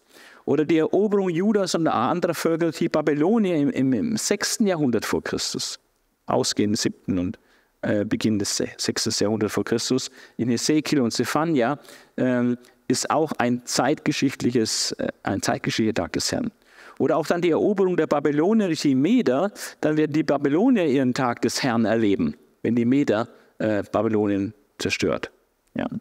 Also das sind historische äh, Punkte. Wenn also Tag Jahwes auf historische Ereignisse äh, trifft ähm, oder ein historisches Ereignis beschreibt, dann ist es entweder bereits in der Vergangenheit oder es bezieht sich auf ein konkretes Volk, eine konkrete Situation, was man aus dem Kontext dann klar sehen kann. Äh, der Tag Jahwes in seiner endgeschichtlichen Verwendung liegt dann vor, wenn das Gericht über alle Völker ergeht.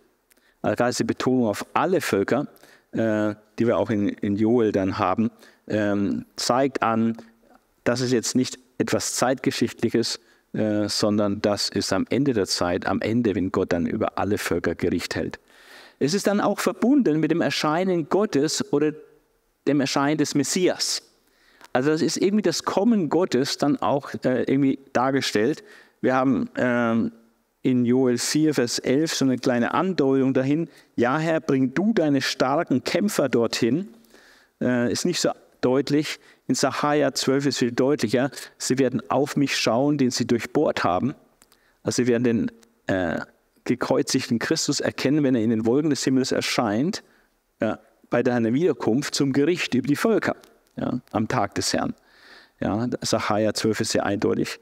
Äh, oder Maleachi, äh, also Beschreibungen des Kommens Gottes oder des Kommens des Messias sind auch verbunden und die passen dann zu dieser endgeschichtlichen äh, Einordnung dieses Tag des Herrn.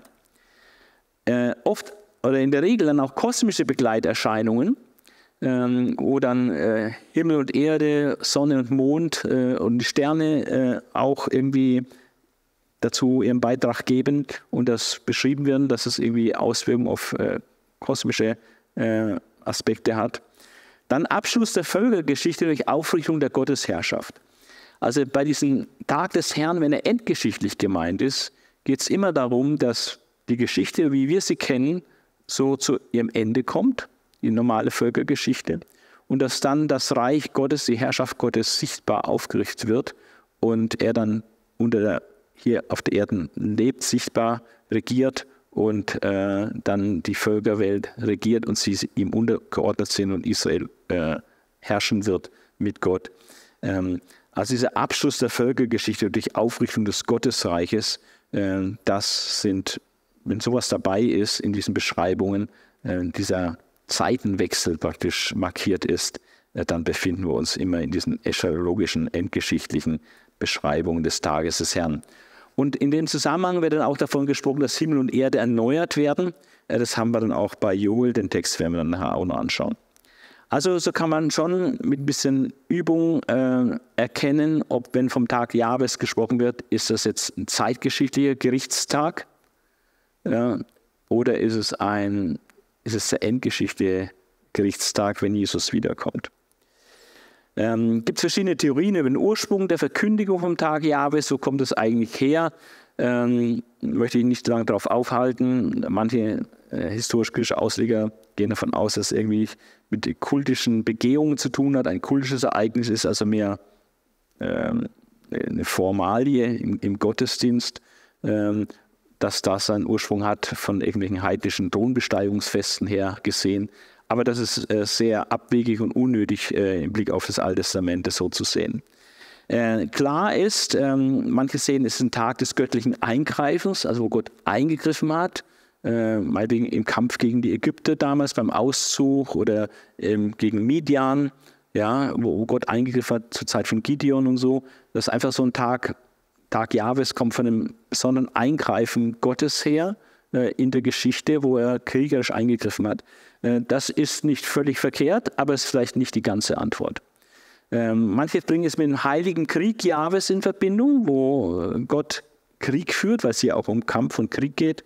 Ähm, Gott hat heilige Kriege geführt im Alten Testament äh, gegen andere Völker, ähm, wo äh, Israel in Krieg gezogen ist und Gott einen Auftrag hatte, bestimmte Eroberungen vorzunehmen, äh, dass das der Hintergrund vom Tag Jahwes ist. Ähm, wahrscheinlicher ist aber, das hat ähm,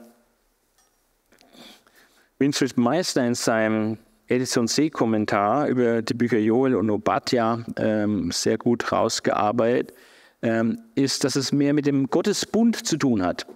Also der Tag Jahwes eher mit den Bundesbestimmungen, Bundesverheißungen, Bundesflüchen dass also wenn Israel ungehorsam ist, dass Gott richtend einschreitet und dass es dann sein Tag ist, sein Gerichtstag. Oder wenn er dann die Feinde Israels äh, wieder besiegt äh, und in die Schranken weist, weil es auch zu den Bundesbestimmungen gehört, dass äh, Gott gegen die Feinde Israels vorgeht. Ähm, dass es eher aus dem Gottesbund herkommt, von den Fluchbestimmungen, äh, dass da der Ursprung ist vom Tag Jahwes. Äh, manche denken, der Tag Jahwes wäre eigentlich immer endgeschichtlich oder fast immer endgeschichtlich gemeint, was nicht der Fall ist. Ähm, aber der Tag der Herbeiführung seines Ratschlusses, rein eschatologisch, am Ende der Zeit, wo er seinen, seinen Ratschluss vollführt und die Welt vollendet, äh, dass dieser Gedanke äh, der Hintergrund ist für den Tag Jahwes. Das sind verschiedene Theorien, aber es sind verschiedene Aspekte, die ähm, nicht uninteressant sind und äh, auch ein Körnchen Wahrheit haben. Es ist auf jeden Fall ein Tag des göttlichen Eingreifens. Es hat mit Krieg zu tun, dass Jahwe wirklich Krieg führt und kämpft. Ähm, es hat mit dem Fluch zu tun, mit dem Bundesfluch, das eben ungehorsam Gericht Gottes, äh, Strafgericht Gottes nach sich zieht, aber auch mit der Herbeiführung der Vollendung und dem damit verbundenen Gericht über die Völkerwelt am Ende der Zeit. Also das sind alles äh, verschiedene Aspekte, die durchaus eine Rolle spielen. Heuschreckenplage ähm, haben wir ja hier in Deutschland Gott sei Dank nicht so ähm, obwohl das theoretisch äh, auch möglich wäre. Die können nicht schon ziemlich weit fliegen, diese Heuschrecken, können schon auch nach Europa übersiedeln. Ähm, aber die Wanderheuschrecke ist bis 8 cm groß und bilden riesige Schwärme. Ähm, die Flugreichweite ähm, beträgt 2000 Kilometer. Äh, die meisten in Nordafrika sind ja unterwegs und die können da ganz schön äh, mobil rangieren und, und in Länder einfallen und dann auch mal 1000 Kilometer weiter fliegen und wieder einfallen. Äh, Schwarmgröße sind gigantisch. Äh, 1889 wird von einem Heuschreckenschwarm berichtet, der eine Ausdehnung, eine Flächenausdehnung von bis zu 5000 Quadratkilometer hatte. Ähm, das sind etwa 70 mal 70 Kilometer. 70 mal 70 Kilometer oder 100 mal 50 Kilometer. Also werden riesige Flächen äh, bedeckt. Da ist wirklich dann eine Heuschrecke neben der anderen, komplett mit Heuschrecken bedeckt. Ja. Also riesige Schwärme gibt es. Die Anzahl der Exemplare pro Quadratkilometer, nicht pro Quadratmeter, muss pro Quadratkilometer heißen, äh, wird berechnet auf etwa 40 Millionen Tiere. Das ist eine unglaubliche Zahl. 40 Millionen Tiere auf einen Quadratkilometer. Das heißt, dieser Heuschreckenschwarm 1889 mit 5000 Quadratmeter Fläche an Ausdehnung hat vielleicht bis zu 200 Milliarden Tiere, einzelne Heuschrecken, beherbergt. Ja. Unfassbar. Äh, riesiges Heer wurde hier genannt, gewaltiges Heer, riesige Truppen. Ja. Ähm, das ähm, ist unf un unfassbar große Zahl. Ähm, die Erfüllung von Joel 3, 1 bis 5 im Neuen Testament, das ist diese Heilsweissagung, die die meisten wohl kennen. In späterer Zeit will ich, der Herr, alle Menschen mit meinem Geist erfüllen. Eure Söhne und Töchter werden aus göttlicher Eingebung reden die alten Männer werden bedeutungsvolle Träume haben und die jungen Männer Visionen. Ja, sogar euren Sklaven und Sklavinnen gebe ich in jenen Tagen meinen Geist.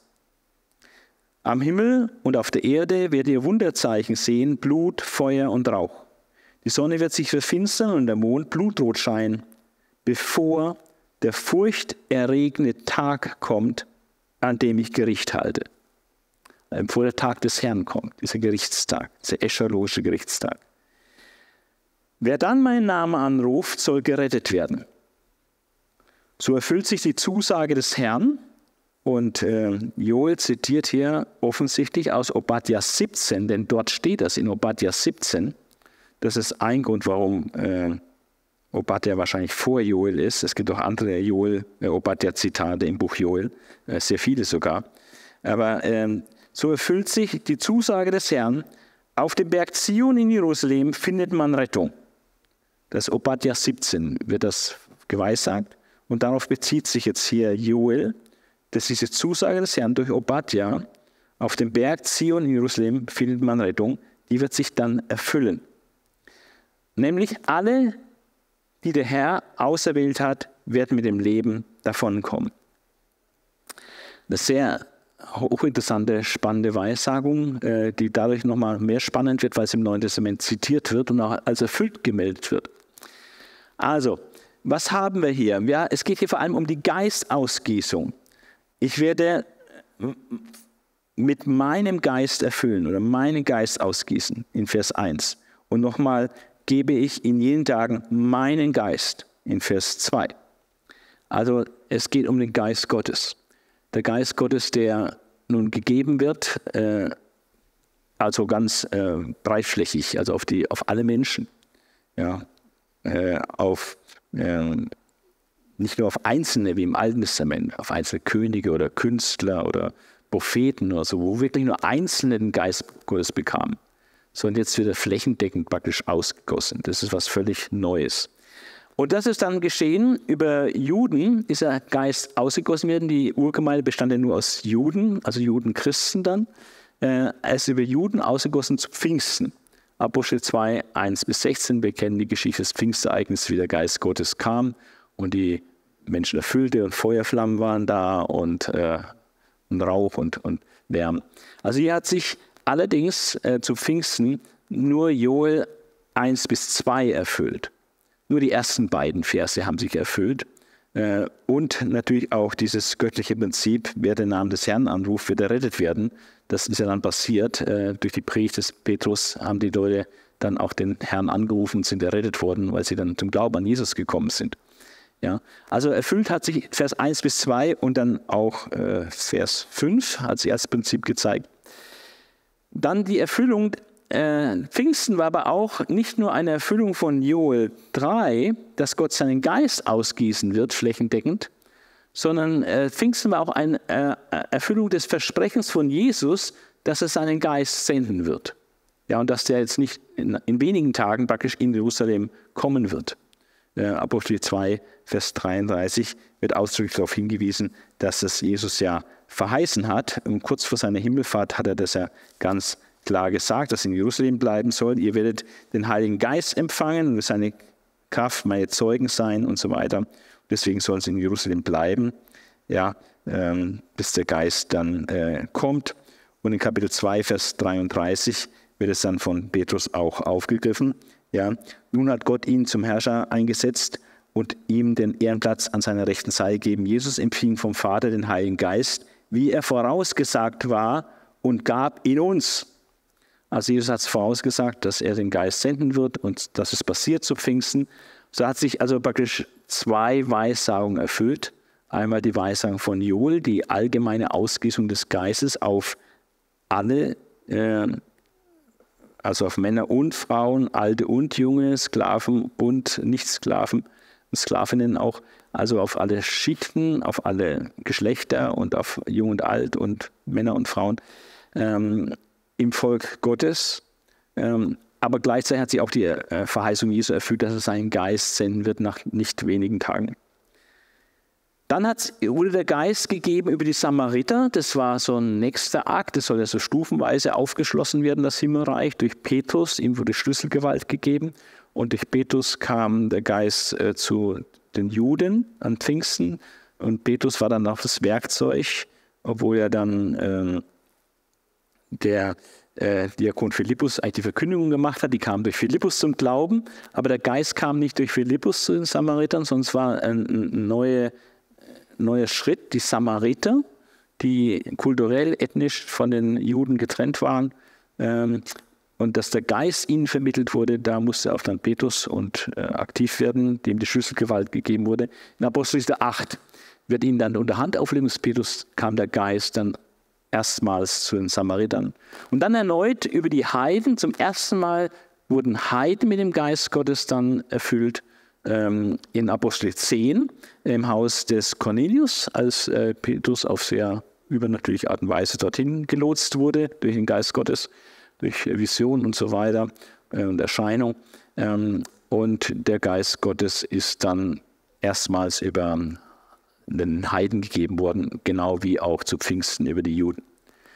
aber die Geistausgießung ist ein einmaliges historisches Ereignis zu Pfingsten und wurde dann schrittweise auf die Samariter und auf die Heiden äh, dann ausgedehnt und so hat sich das erfüllt, diese flächendeckende äh, Gabe. Natürlich muss man glauben, ja. Ohne Glauben bekommt man nicht den Heiligen Geist.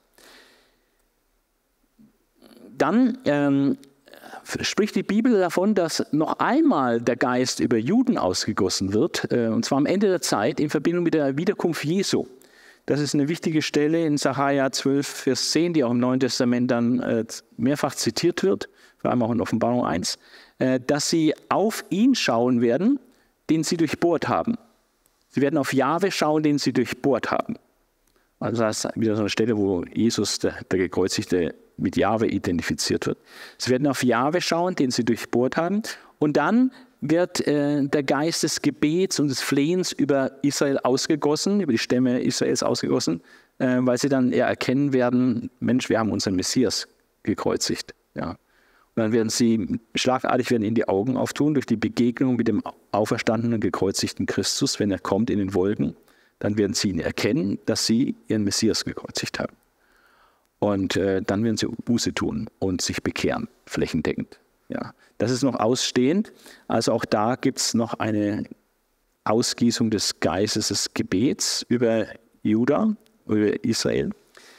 Und ähm, diese Ausgießung, Joel 1 bis 2, diese Verse, die Ausgießung des Heiligen Geistes, wie es in Joel hier geweissagt wird, ist ein Vorbote des endgeschichtlichen Tag Jahwes. Ähm, es weist hin auf den abschließenden Tag Jahwes es, und deswegen beginnen mit Pfingsten auch die letzten Tage. Ähm, danach kommt eigentlich jetzt nichts mehr wirklich Bedeutsames, bis Jesus wiederkommt. Einfach nur, dass die Gemeinde Jesu weltweit gebaut wird. Aber sonst ist nichts mehr Besonderes los. Es ist das letzte Zeichen, also ein wichtiges Zeichen, wichtige Etappe, die Ausgießung des Geistes, bevor der Tag Jahwes kommt. Und dieser Gerichtstag Jahwes hat noch nicht stattgefunden, der kommt erst noch. Aber er kommt auf jeden Fall und in der Verbindung mit der Wiederkunft Jesu. Ja. Also das ist äh, ein endzeitliches Geschehen. Das heißt, der, die Geistausgießung zum Pfingsten ist ein endzeitliches Geschehen. Damit ist wirklich die Endzeit eingeleitet, die letzten Tage. Und diese letzten Tage münden dann in die Zeit des Endes. Das ist eine andere Formulierung von der Bibel her. Und das, das ist Sache mit Trübsalzeit, Antichrist und so weiter, das ganze Szenario, an dessen Ende dann die Wiederkunft Jesu steht. Ja. Und so ist das ein, ein Baustein in einem ganz großen Zeitabschnitt eigentlich. Ja. Also ist ähm, der Vorbote, die Geistausgießung der Vorbote des endgeschichtlichen Tagjahres und Joel 3, 3 bis 4a sind dann die unmittelbaren Dinge, die dann der tatsächlichen Wiederkunft Jesu und dieses Gerichtstagesjahres vorausgehen, nämlich diese kosmischen Zeichen. Ja. Ähm, am Himmel und auf der Erde werdet ihr Wunderzeichen sehen, Blut und Feuer und Rauch. Also am Himmel, die Sonne wird sich verfinstern, der Mond blutrot erscheinen, bevor der furchterregende Tag kommt, an dem ich Gericht halte. Also bevor der Tag kommt, wo Gerichtstag gehalten wird, werden diese Zeichen geschehen. Also auf Erden Blut, Feuer und Rauch. Ähm, manche deuten es auf Blut vergießen, viel Blut vergießen, Feuer, Feuersbrünste oder auch Krieg und Rauch. Und die Zeichen am Himmel, die Sonne wird sich verfinstern, Blut, Mond wird blutrot erscheinen. So. Das sind auch die Zeichen, die in der Endzeitrede Jesu, die in Offenbarung 6 und so immer wieder genannt werden, äh, unmittelbar vor dem Kommen Jesu. Und zwar bevor der furchterregende Tag kommt, an dem ich Gericht halte. Äh, Petrus zitiert ja den ganzen Abschnitt und sagt praktisch, der Geist Gottes ist jetzt ausgegossen Jetzt fehlen praktisch nur noch die kosmischen Zeichen und dann kommt der Tag des Herrn, der steht bevor. Also tut Buße. Ja? Denn der Tag des Herrn ist jetzt nahe gerückt, weil der Geist ausgegossen ist. Ja? Dass es jetzt noch 2000 Jahre dauert, äh, konnte Petrus ja nicht wissen. Ja? Aber es ist so, das eine ist gekommen, das andere wird auch kommen. Der Geist ist ausgegossen und der Tag des Herrn zum Gericht wird auch kommen. Und das ist heute natürlich viel, viel näher als zur Zeit von der Pfingstpredigt. Und ähm, dann gilt folgendes Prinzip. Und das ist jetzt das Entscheidende, äh, was die ganze Zeit von Pfingsten äh, bis, bis zur Wiederkunft Jesu dominiert. Das göttliche Prinzip der Errettung, was sich beispielhaft zu Pfingsten erfüllt hat, als dann die Menschen der Verkündigung des Evangeliums glaubten, was sich in der ganzen Zeit der Gemeinde erfüllt jetzt, wie Paulus sagt, Römer 10, das Evangelium wird verkündigt und durch, das Wort äh, kann dann der Glaube wachsen. Predigt kommt aus dem Wort Gottes, dann kommt der Glaube aus der Predigt. Ja, ähm, also das Vertrauen, das Vertrauen auf den Herrn setzen. Ähm, und dann bei der Wiederkunft Jesu äh, wird es dann genauso sein. Wenn Jesus wiederkommt, wird entscheidend sein, wer dann den Namen des Herrn anruft und wer auf seiner Seite steht. So erfüllt sich das praktisch jetzt in den ganzen Geschichtsverlauf äh, beständig als göttliches Prinzip der Errettung, dass man den Namen des Herrn anrufen muss. Und das Entscheidende ist, ob du selbst schon den Namen des Herrn angerufen hast für dich. Das kann niemand anders für dich tun, sondern du musst es selber tun, den Namen des Herrn anrufen. Wer den Namen des Herrn anruft, der wird errettet werden. Herr Jesus, rette mich, ich bin ein Sünder. Das reicht schon, wenn es vom tiefsten Herzen kommt. Ja, den Namen des Herrn anrufen. Das Gericht über die Völker, wir sind fast am Ende, äh, haben wir in Kapitel 4 äh, noch verschiedene Aspekte, also fünf Aspekte äh, zum Gericht über die Völker am Tag des Herrn, am Ende der Zeit. Der Zeitpunkt des Gerichts, Vers 1 und Vers 13. In jener Zeit, sagt der Herr. Was ist in jener Zeit? In jener Zeit, sagt der Herr, werde ich das Schicksal Judas und Jerusalems wieder zum Guten wenden. Aber da kommt diese große Zeitenwende, wo das Schicksal Judas, Jerusalems wieder zum Guten gewendet wird. Und das meint jetzt nicht die Rückkehr aus dem babylonischen Exil, denn als Joel geschrieben wurde, war kein Exil und gar nichts, es war ja die Monarchie, äh, sondern wo einfach die Zeit auch der Gerichte über Israel auch zu Ende ist und wo Gott dann wirklich das Gute, was er mit Israel geplant hat und vorhat, äh, wieder wirklich einführen wird, äh, wo das Schicksal Judas Jerusalems grundsätzlich zum Guten gewendet wird. In Vers 13 haben wir auch noch einen Hinweis ähm, auf, das, auf, den, auf, die Zeit, was es ist. Da heißt es, ähm, greift zur Sichel, die Zeit der Ernte ist da. Es ist wirklich dann die Erntezeit, wo, von der Jesus ja auch spricht, dass die Ernte kommt und dass äh, in Offenbarung gesprochen wird, dass jetzt die Zeit der Ernte ist, wenn das Gericht dann gehalten wird. Also die Erntezeit äh, dreht die Weinkette, sie ist bis zum Rand mit Trauben gefüllt, das Maß ist voll.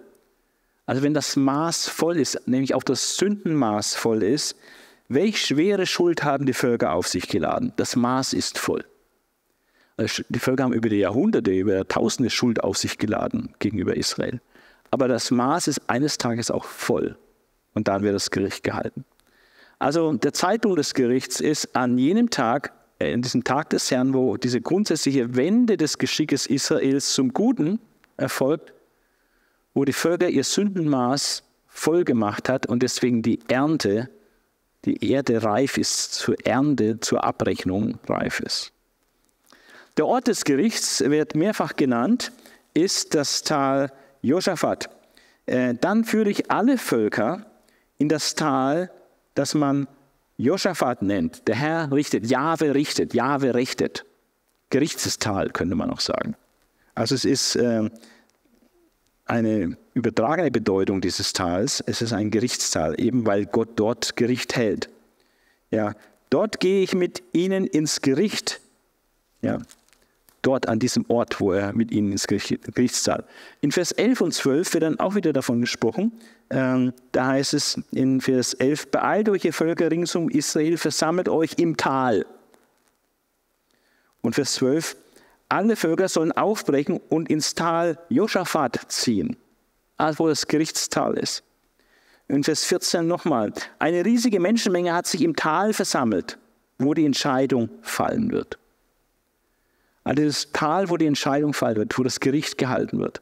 Und wenn man andere Bibelstellen hinzunimmt, vor allem Offenbarung, äh, dann kommt man dahin, dass es wohl eben die Ebene von Megiddo ist, äh, wo dann Gott alle Völker der Welt versammelt zum letzten Kampf, äh, eben bei Hamagedon und dann dort Jesus kommt und auch die Völker richtet. Also der Ort des Gerichts, ein Ort der Entscheidung, äh, wo Gott dann die Völker richtet. Die Gründe des Gerichts werden ausgeführt, wir werden die noch anschauen, weil das sehr wichtig ist. Was haben die Völker falsch gemacht? Ähm, was der Grund, warum die Völker von Gott zur Rechenschaft gezogen werden? Und äh, dann der Befehl, sich zum Kampf zu rüsten. Also äh, es gibt ja den wunderbaren Vers in der Bibel, ne? macht die Schwerter zu Pflugscharen äh, aus Micha. Äh, und ähm, praktisch ja, Frieden ohne Waffen, ne, dieser ganze Gedanke, ähm, praktisch militärisches Material umzuschmieden in zivile Nutzung, womit man Ackerbau und Viehzucht betreiben kann. Also Schwerter zu Pflugscharen, ähm, Schwerter zu Winzermessern, steht auch am Gebäude der UNO, ja, äh, dieser Bibelvers aus, aus Micha. Aber es gibt auch genau den gegenteiligen Vers, nämlich in Joel. Hier in Joel, äh, Vers 7, äh, bis 11 in Kapitel 4. Da heißt, äh, tut Gott äh, ganz andere äh, Töne an, anschlagen. Ab Vers 9, 9 bis 11 ist es eigentlich. Ruft alle Völker auf, alle Völker. Bereit euch auf den Krieg vor. Vielleicht geschieht es gerade in unseren Tagen, dass wirklich alle Völker auf Krieg vorbereitet werden, sich vorbereiten.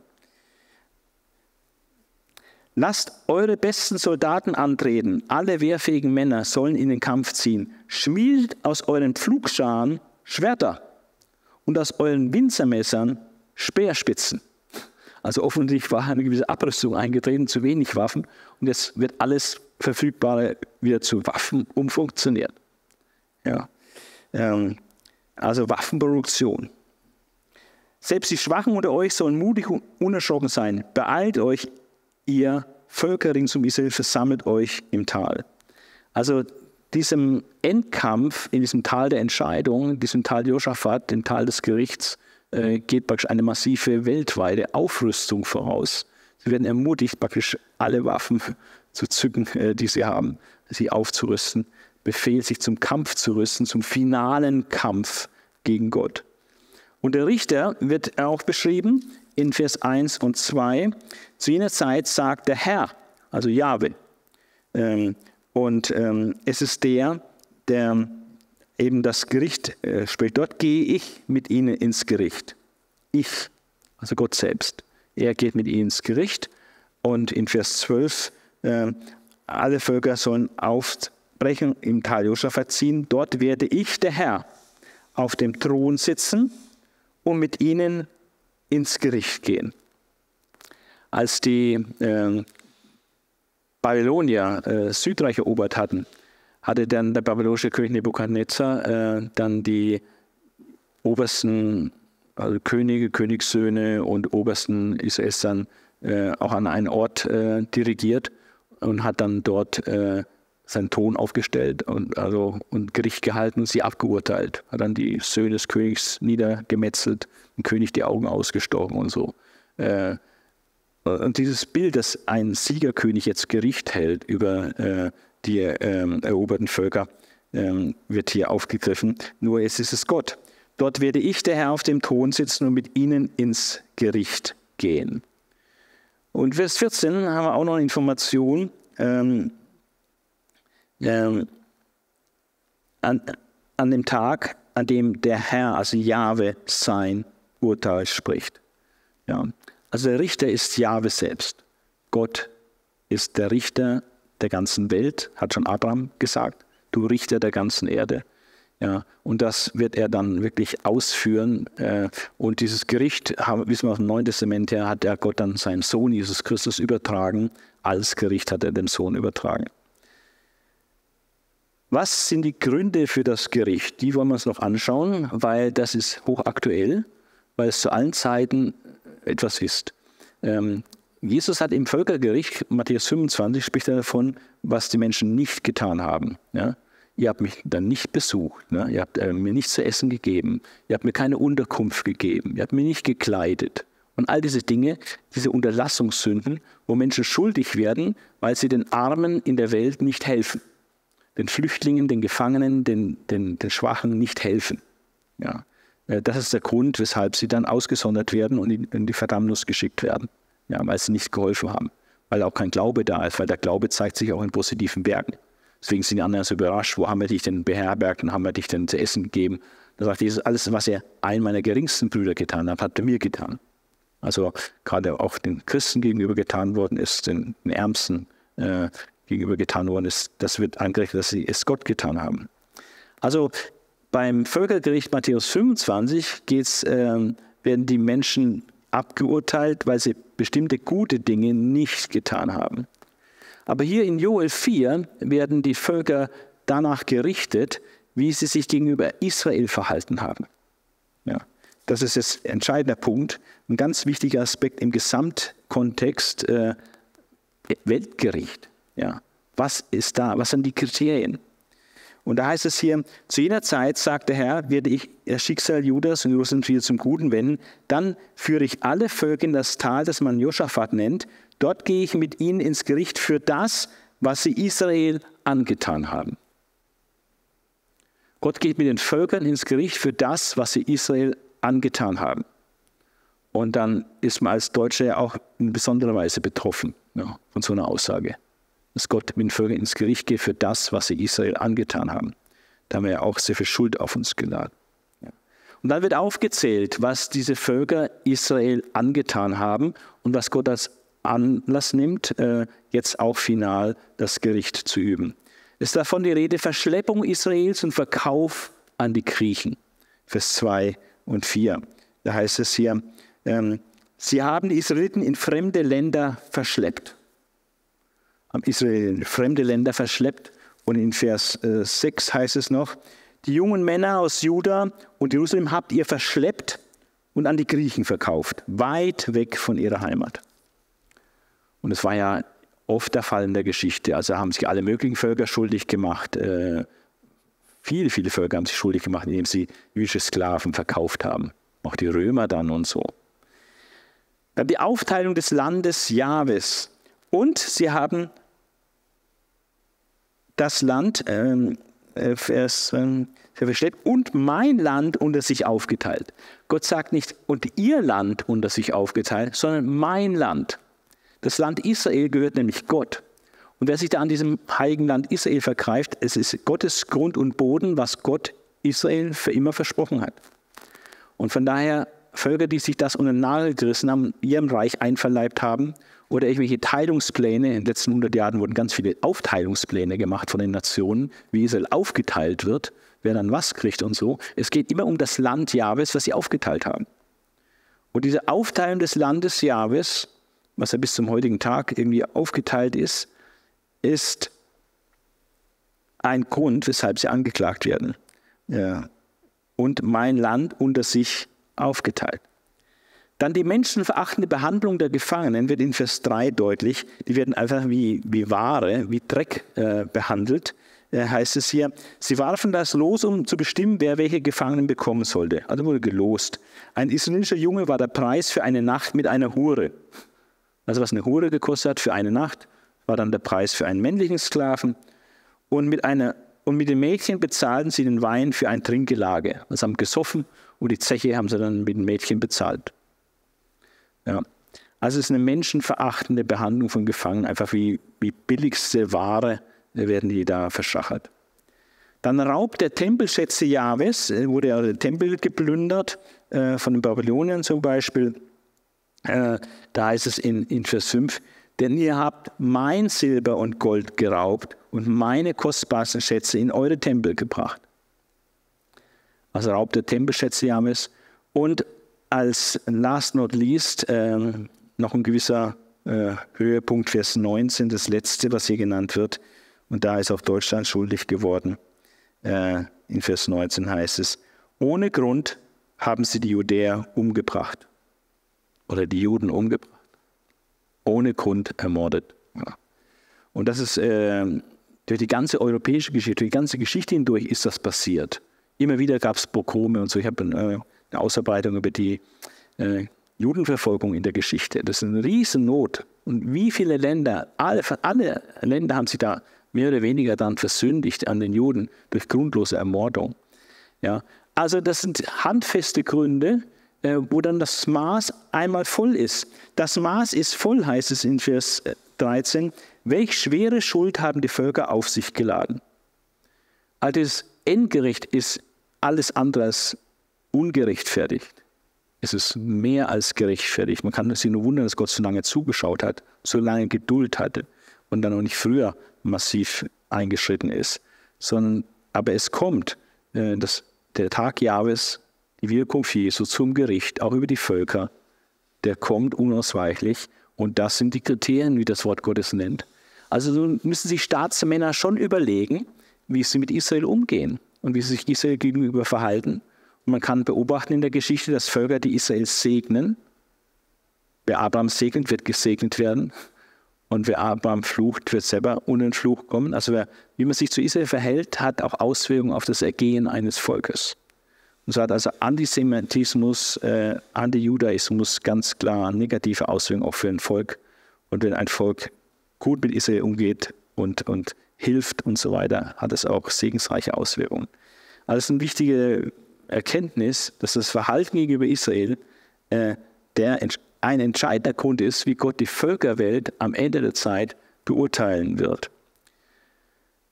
Was bedeutet dann das, ähm, diese Vollendung für Israel? Es bedeutet Heil. Es bedeutet ausschließlich Gnade für Israel. Ähm, und das ist der letzte Punkt, die letzte Folie. Das vollendete Heil für Israel nach der Verkündigung von Joel 4. Was wird alles passieren im Blick auf Israel am Ende der Zeit? Äh, Joel ist nicht vollständig, da gibt es noch mehr, was passiert, aber er zeichnet so einige ganz wichtige Gesichtspunkte, die dann auch von anderen Propheten bestätigt werden. Ja, was ist dabei? Es ist eine ganz große Zeitenwende, äh, die da äh, passiert, ähm, die wirklich den Namen Zeitenwende dann verdient. In jener Zeit, sagt der Herr, werde ich das Schicksal Judas und Jerusalems wieder zum Guten wenden. Also eine totale Wendung der Geschichte hin zum Guten für Israel. Es hat dann zu tun mit der Sammlung Israels aus den Völkern. Vers 7. Doch ich hole, also ist ja kritisiert worden, dass sie über verschleppt worden sind, verkauft worden sind, weit weg und so weiter. Doch ich hole sie von dort wieder zurück. Dann wird mit euch dasselbe geschehen, was ihr ihnen angetan habt. Also das Lextalionsprinzip für die Völker. Ähm, aber hier ist die Verheißung, ich hole sie von dort wieder zurück, wohin sie verschleppt worden sind äh, und weltweit zerstreut worden sind.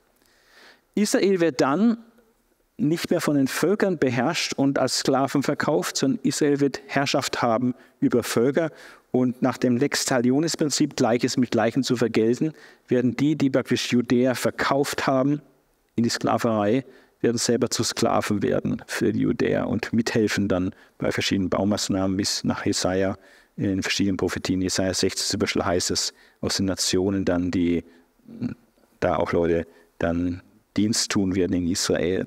Ich sorge dafür, dass eure Söhne und Töchter an die Judäer verkauft werden und diese werden sie den Bewohnern von Saba geben und so weiter. Also die Juden werden über die Völker herrschen, nicht mehr die Völker über die Juden. Also Umkehrung der Verhältnisse, darum geht es. Israel beherrscht dann die Völker, wenn diese Zeitenwende gekommen ist dann ist diese Zeitenwende charakterisiert dadurch, dass Gott auf dem Zion wohnt. Ähm, nach Ezekiel ist er ja ausgezogen, ist die Herrlichkeit Gottes so etappenweise ausgezogen aus dem Tempel. Aber es ist für die Ende, fürs Ende verheißen, dass äh, die Herrlichkeit wieder da sein wird dass Jahwe wieder dort wohnen wird. Wir haben in Vers 17a ähm, heißt es, ihr werdet erkennen, dass ich euer Gott bin. Ich wohne auf den Zion, meinem heiligen Berg. Ja. Und nicht nur das, dass Jahwe dort wohnt, wie es auch andere Prophetien sagen, dass Jahwe dann auf dem Berg Zion Wohnung nimmt und dort regiert. Ähm, Jerusalem wird dann Gott geweiht sein und nie mehr erobert werden. Nie mehr erobert werden. Steht im krassen Gegensatz zu dem, was Jesus sagt, dass äh, in der Zeit der Heiden, in der wir jetzt noch leben, wo Jerusalem zertreten wird von den Nationen, bis die Zeit der Heiden äh, zu Ende sein wird. Und die wird dann zu Ende gehen mit diesem Gerichtstag und dem Gericht über die Völker. Und dann wird diese Wende sein, diese Zeitenwende. Und dann wird Jerusalem Gott geweiht sein und nie mehr erobert werden. Wobei es jetzt äh, in den letzten 2000 Jahren, seitdem Jesus das gesagt hat, immer irgendwie unter fremder Herrschaft war und bis zum heutigen Tag noch nicht die volle Verfügungsgewalt über ganz Jerusalem hat. Stichwort Tempelberg. Ja. Jerusalem ist Gott geweiht und wird nie mehr erobert werden. Äh, Vers 17b heißt es, ähm, ich wohne auf dem Ziel meinem heiligen Berg, ganz Jerusalem wird mir geweiht sein, nie wieder werden fremde Völker es erobern. Eine klare Ansage. Erneuerung des Landes ist wieder angesagt. Zu jener Zeit, also in dieser Zeitenwende, fließen Milch und Moss von den Bergen herab. Eine Bildersprache, dass es also praktisch reiche Ernten gibt und so. Und die Bäche Judas führen das ganze Jahr über Wasser, also es sind Bilder für wirtschaftlichen Wohlstand. Am Tempel entspringt eine Quelle, die selbst das trockene Schittimtal noch bewässert.